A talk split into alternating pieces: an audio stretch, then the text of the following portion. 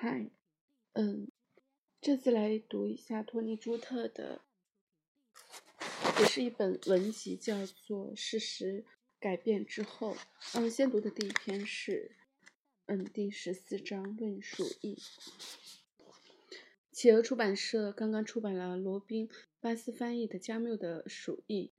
本文是我几个月前为该译本写的序言。许多读读者都熟悉加缪在这本书里写的预言。在二十世纪四十年代的某一年，北非的奥兰市遭遇了一场鼠疫。在这场给奥兰市民们的生活带来毁灭性破坏的灾难面前，人们采用各种不同的方式予以应对。如今，鼠疫又获得了新的意义和一场一种动人的迫切性。加缪强调，在所有公共选择中，个体的道德责任都具有居于首要地位位置。这一点与我们这个时代舒适的生活习惯大异其趣。他所定义的英雄主义是平凡人因为朴素的善良而做出非凡的事情。这种定义现在看来要真实许多。尽管我们以前可能不那么认为。加缪借书中人物之之口这样宣告：“我的弟兄们，你们罪有应得。”这句冷酷的话，我们听来会很熟悉。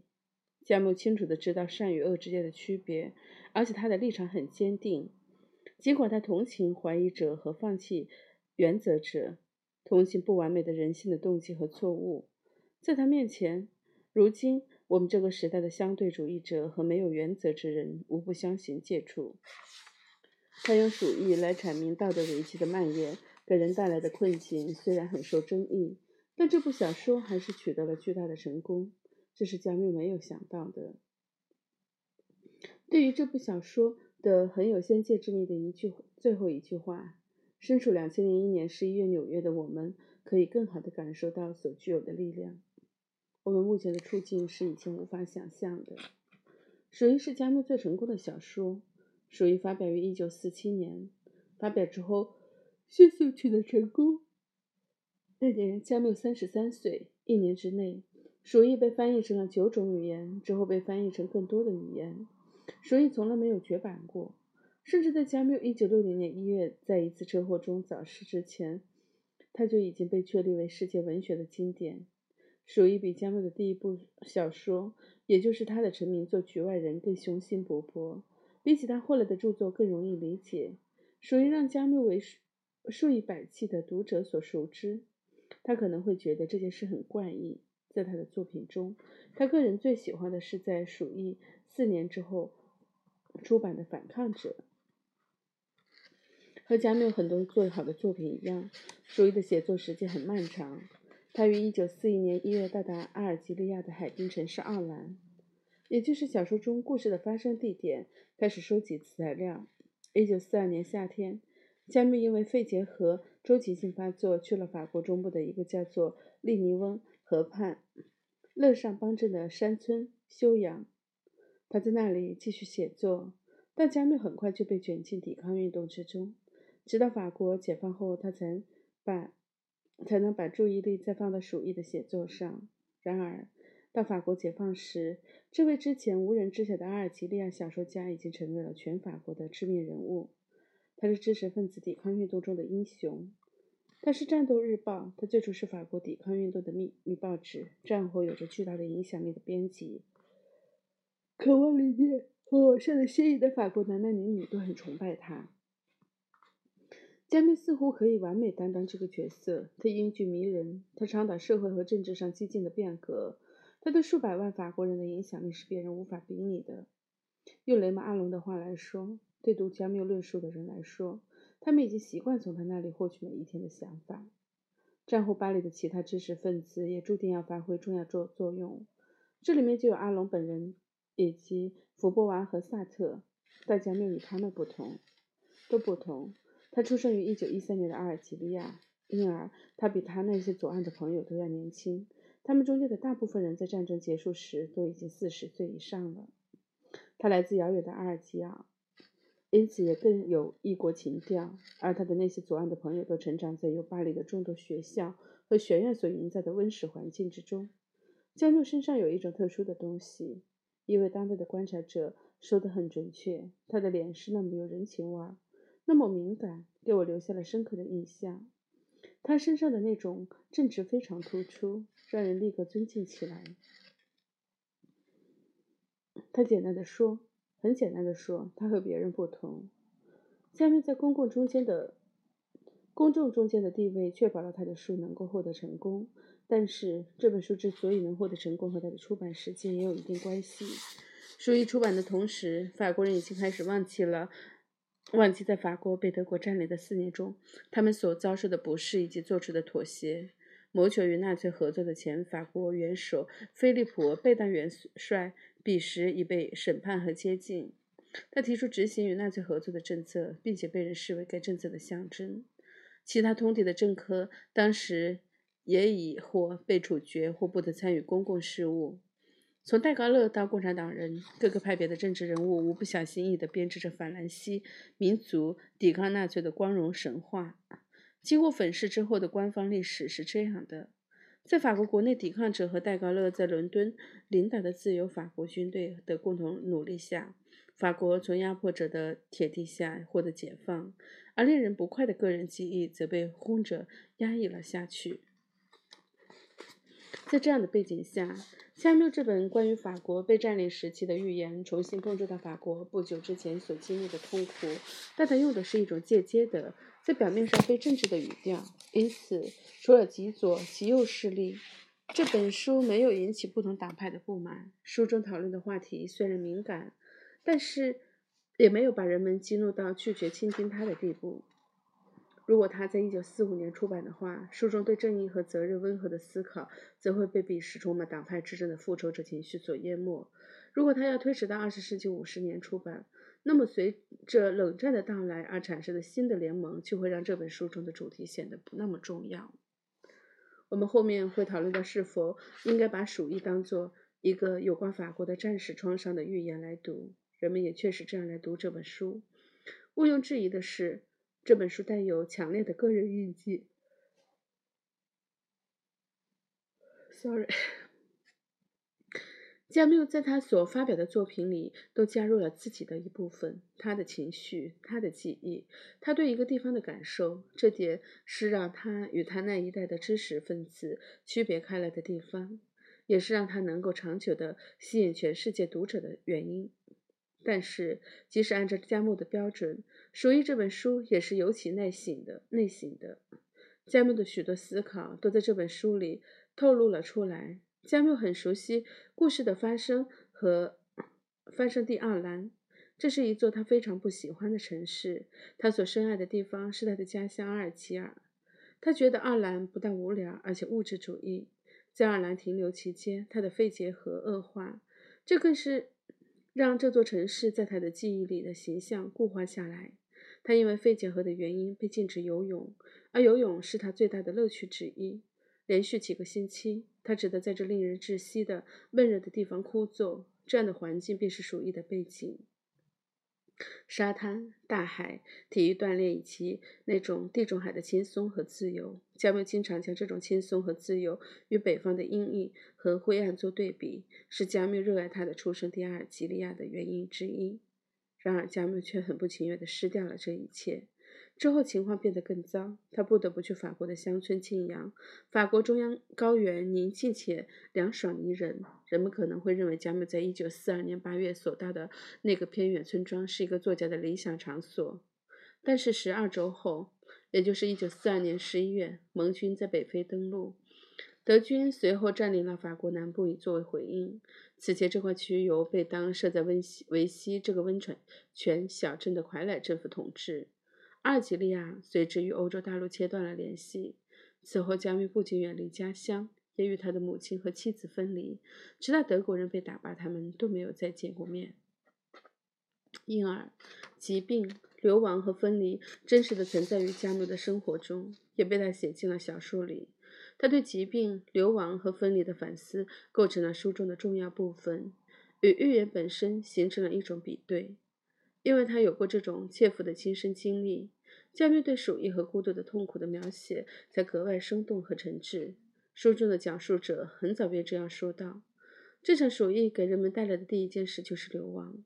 长期流亡的最大痛苦，便是和心爱自己心爱的人分开。从这样的语句里，我们能够看到加缪自己的感受之深。这让加缪和读者与他早期的小说联系起来。疾病、分离、流亡，总在我们完全没有预料时不期而至。他们对加缪所说的人类景况的荒谬和人类所做事情看似偶然的本质做出了重要说明。他的主要角色格朗在没有明显原因的情况下谈起自己在烟草店听到别人在谈论一个年轻的公司员工在某个海滩上杀了一个阿拉伯人。加缪这样写不是偶然的。格朗所听到的话。当然是在暗示《局外人》中主人公莫尔所偶然做出的，然后带来重大影响的暴力行为。在加缪看来，把莫尔索的行为与鼠疫中肆虐的鼠疫联系起来的，不仅仅是他们共同的发生地阿尔及利亚。但加缪并不只是在书中插入他其他作品中中的片段，以及他在自己的个人境况里所感受到的情感，他还直接的把自己带进小说的。小说中的人物身上，他特别用了三个人物来代表和阐明他独特的道德视角。兰伯特是一名年轻的记者，他与身处巴黎的妻子两地分离。他最初拼命想逃离这个被隔离的城市，他只关注自己个人的痛苦，漠视眼前更大的悲剧。他感觉自己跟这个悲剧关系非常远。他毕竟不是爱尔兰的居民，但却因为偶然的际遇被困在这里。就在他逃走的前夕，他意识到，虽然他并非情愿，然而他已然是这里的一部分了。他与这里的人们面临着相同的命运，于是他不顾风险和早先自私的需求，他留了下来，并加入了卫生队。面对不幸，起初他的抗争纯粹只是个人性的，现在他加入到了其他人中间，一起抵抗所有人共同面临的灾祸。加缪所认同的是里厄医生。从这一点上，我们能够看到他在那些年中不断变化的情绪。在苦难和公共危机面前，里厄会去做自己必须要做的事情。他成为领导者和榜样，不是因为他很英勇或者他做了细致的推理，而是因为他的一种必要的乐观情绪。二十世纪四十年代末，面对人们对他作为一个公共知识分子的期望。加缪感到疲惫和抑郁。他在笔记本里写道：“每个人都要那个人在寻找答案的人立刻达成结论。人们在等待加缪这个存在主义哲学家。加缪一直不喜欢这个标签，给他们一个精美的世界观，但加缪给不了他们。他借里厄的口表达自己厌倦了所生活的世界。他唯一能够确定的是他对同类的感情。他所能做的就是决心拒绝。”接受任何不公正，拒绝做任何妥协。里厄医生做了正确的事情，仅仅是因为他清楚地看到需要做的事情是什么。加缪在第三人三个人物塔鲁身上加入了他对道德思考更成熟的论述。塔鲁和当时的加缪差不多大，三十多岁。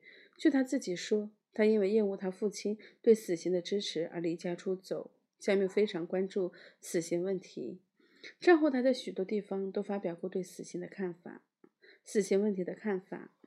塔鲁对自己过去的生活和承诺要做的事情做了痛苦的反思。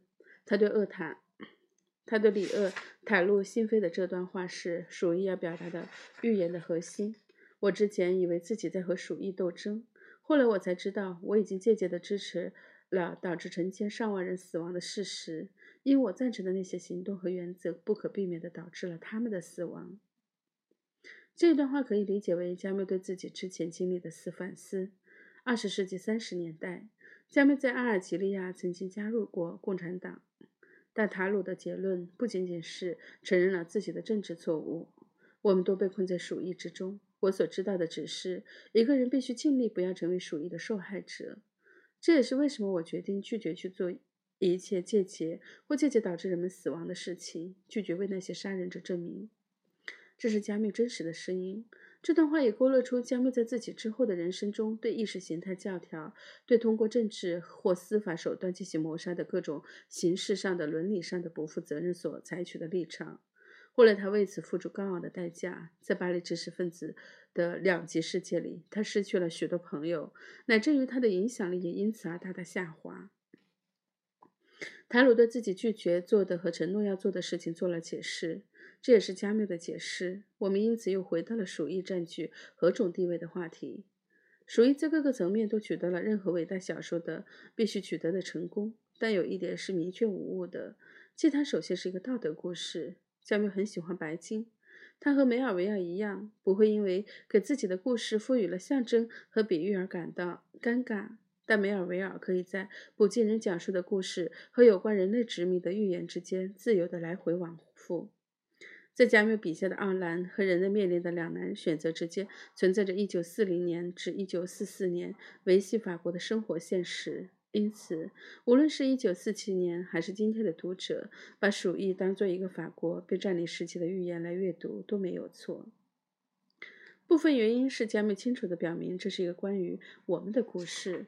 故事的绝大部分使用的是第三人称，但加缪在其中偶尔也用过“我们”，出于策略的考虑，分散在书中。这里的“我们”是一九四七年的法国人，至少对加缪的主要受众而言。小说中的爱尔兰居民所遭受的灾难，其实一九四零年降临到法国头上的灾难：军事上的失败，对共和国的放弃，在德国的控制下建立维希政权。加缪在书中对老鼠出现的描述，与人们对1940年处于分裂的法国的一种普遍看法相呼应，就仿佛负载我们房屋的大地正在清洗它的体液，让直到现在为止在它内部作祟的疮痔和脓血升到表面来发作。许多法国人一开始和帕纳卢神父在书中最早时候的反应一样：“我的弟兄们，你们罪有应得。”很长一段时间里，人们没有意识到发生了什么。生活似乎在继续。从外表来看，什么也没有改变。这座城市里都是站着熟睡的人。后来，等鼠疫过去了，许多人失忆了。他们否认自己一直处于麻木状态。加缪在鼠疫中很好地描述了法国不远的过去：黑市政府没有能够正视现实，以及承担全民族在道义上的领导责任。这一切让人很难误读加缪的意图。然而，我们不能给加缪想要达到的目标简单的贴上标签。另外，他的预言也与战后的人们使用的两极化的道德词藻相冲突。科塔尔认为鼠疫过于凶猛，抗争没有意义，认为卫生队是在浪费时间。在奥兰的命运面前，他显然是通敌者。他在新的局面下活得很是滋润。如果回到以前的样子。他会失去已经获得的一切，但他也有同情心。塔鲁和其他人会也会继续和他见面，甚至和他讨论自己的行动。用塔鲁的话来说，他们对他所要求的是尽量不要有意传播鼠疫。最后，科塔尔被刚从鼠疫中逃过一劫的民众残忍地殴打，这让我们想起法国解放后通敌者所遭到的暴力惩罚。那些实施暴力的人们之所以……对用暴力复仇很热衷，是因为它可以帮助他们和其他人忘记自己在战时做出的妥协。加缪对这种从痛苦和内疚中产生的愤怒和怨恨给出了自己的认识。他对这种愤怒和怨恨表示同情，而这种同情在他的同时代人中间是非常罕见的。他的故事也因此没入陷入那个时代的俗套之中。加缪的这种认识以及他的正直，因为加缪运用的是个人经验，也决定了他会怎样去描述抵抗者。加缪把格朗这个胆小的、受压迫的、没有上进心的小职员当做这场真正的、并不应有的抵抗的象征来写，并非偶然。对于加缪而言，抵抗并非有关乎英雄主义，或者如果说他是英雄主义的话，那也是善良的英雄主义。这种想法似乎荒荒谬，但抗击鼠疫的唯一方式是善良。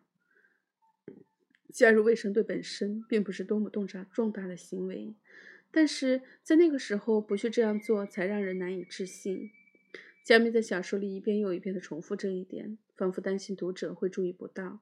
如果你看到鼠疫给人们带来的痛苦，以后还不去反抗，那你要么疯了，要么瞎了，要么就是个懦夫。加缪和小说的讲述者都拒绝去赞美决心和英雄主义，他们并没有那么重要。这句话需要在上下文中去理解。在法国抵抗运动过程中，人们当然展现出了巨大的勇气，也付出了巨大的牺牲。许许多多男男女女为之付出生命。但在战后的法国流行起来的自鸣得意的英雄主义神话，让加缪感到不舒服。那些自封的抵抗者，这其中包括一些著名的知识分子，对那些没有采取行动的人表示轻蔑时所使用的充满道德优越感的语气，则让他感到深恶痛绝。在加缪看来，没有采取行动的人是因为惯性或无知。在这个世界上，像科塔尔那种人是例外，大多数人比你想象的要好。就如塔鲁所说的，他只需要给他们，你只需要给他们机会。这样的结果便是与加缪同时代的一些知识分子并不那么欣赏鼠疫。他们希望加缪能写得更直接。他们认为书里暧昧不明和那种头脑清醒的宽容和节制的调子在正史上不正确。波伏瓦，波波伏瓦尤其强烈不认可加缪用鼠疫这样一种自然灾害来作为法西斯主义的替代。他坚持认为这减轻了一些人的政治责任，也回避了历史和现实政治问题。一九五五年，文学批评家罗兰巴特也是同样的否定他结论。他指责加缪给读者反历史的伦理。即使在今天，我们也有时也会在研究加缪的人中间听到这种批评。他们指责加缪使用非意识形态和非人类的鼠疫作为比喻，法西斯主义和维希政府逃脱了责任。这样的一些批评能够告诉我们两方面的信息：首先，我们能看到加缪的这个平铺直叙的故事多么容易被误读。这个预言可能是与维希法国有关，但鼠疫这个比喻却是超越政治标签的。加缪矛头所指的并不是法西斯主义，毕竟法西斯主义是个很容易的目标，在一九四七年更是如此，而是指向人们在公共领域中所表现出来的各种形式主义的教条主义、顺从和懦弱。不同形式之间又会有相交之处。塔鲁当然不是法西斯主义者，但他坚持坚持认为，他起初遵从从那些教条的指导，去为了更高的目标而折磨其他人。当时。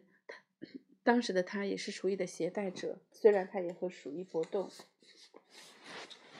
其次，那些人指控加缪判断他暧昧，指控他的比喻不够政治化。其实这不是他的弱点，而是他的长处。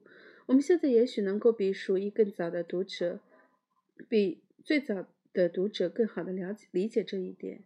从布里。莫雷维和哈维尔的写作中，我们知道什么是灰色地带。我们能够更好地理解，在极端条件下，我们很难找到能够让我们感到安慰的简单的有关善和恶、有罪和无辜的区分标准。我们知道，在最艰难的时，世上的男男女女会面临什么样的选择，要做出怎样的妥协。我们不会对那些在极为艰难的境况中适应下来的人们轻率地做出判断。人们可能会出于许多混杂在一起的不同动机而去做正确的事情，也同样可能出于最好的意图而轻易做出可怕的事情，或者没有任何意图便做出可怕的事情。但这，但是这并不是说人类招来鼠疫到自己头上是天然的，或者是不可避免的。但为防止未来再出现这样的灾难而去追究他们的责任，可能不是一件容易的事情。汉娜·阿伦特又给我们带来。一个让事情变得更复杂的概念——平庸之恶。加缪可能会避免使用这样的表达，他指的是一个很不起眼的人可能在问心无愧的情况下犯下可怕的罪行。这些在现在都已经成为道德和历史辩论中里的老生常谈。常谈，但是加缪是最早讨论这些问题的人。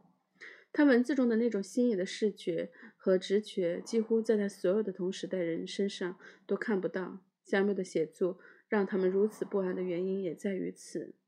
加缪是一个道德主义者，他在对善恶的区分上毫不犹豫，但他不去谴责人性的弱点。加缪是荒谬的研究者，他拒绝向必要性臣服。他是一个公共领域的行动者，他坚持认为所有真正重要的问题最终还是要归结到每个个人仁慈和善良的行为上来。加缪和塔鲁一样，他们信奉绝对真理。但是也接受可能性的有限。其他人将创将创造历史。我能说的是，地球上有鼠疫，有鼠疫的受害者。一个人所能做的是，尽可能不要与鼠疫为伍。因此，鼠疫并不是要给人什么训诫。加缪是一个道德主义者，但他不是说教者。他曾说自己非常谨慎地去避免把鼠疫写成一本宣传册。鼠疫没有给任何学派的政治辩论家带来安慰。从这点来看，我们可以说他成功了。但是，也正是由于这个原因，他也不再仅仅是一个有关被占领时期法国的预言，而且也超越了他的时代。回首二十世纪，我们可以更清楚地看到，加缪确定了时代道德困境。和阿伦特一样，他看到邪恶的问题将会在战后欧洲欧洲精神生活中的生活的根本问题，就如同一战后死亡是根本问题一样。在鼠疫问世五十年之后的今天，我们生活在一个后极权主义的时代。我们对自己的情况和未来感到满意。知识分子宣称历史已经终结。政治家把全球化当作可以在全世界推行的权宜之计。加缪的这本伟大小说的最后一句比任何时候都更真实，它是对我们的自满和遗忘的警示。鼠疫杆菌永远不灭不死，它能沉睡在家具和衣服中历时几十年，它能在房间、地窖、皮箱、手帕和废纸堆中耐心的潜伏首日。也许有朝一日，人们又遭厄运。或是是再来一次，再来上一次教训，瘟神会再度发动他的鼠群，驱使他们选中某一座幸福的城市作为他们的葬身之地。这篇文章最早发表于二零零一年十一月的《纽约书评》。这本书中部分鼠疫选文引自上海译文出版社顾方济、徐志仁译、徐有梅教的版本。这是译者注，译者这本书的译者是陶小璐，也是东方历史评论的编辑，然后中信出版社出版。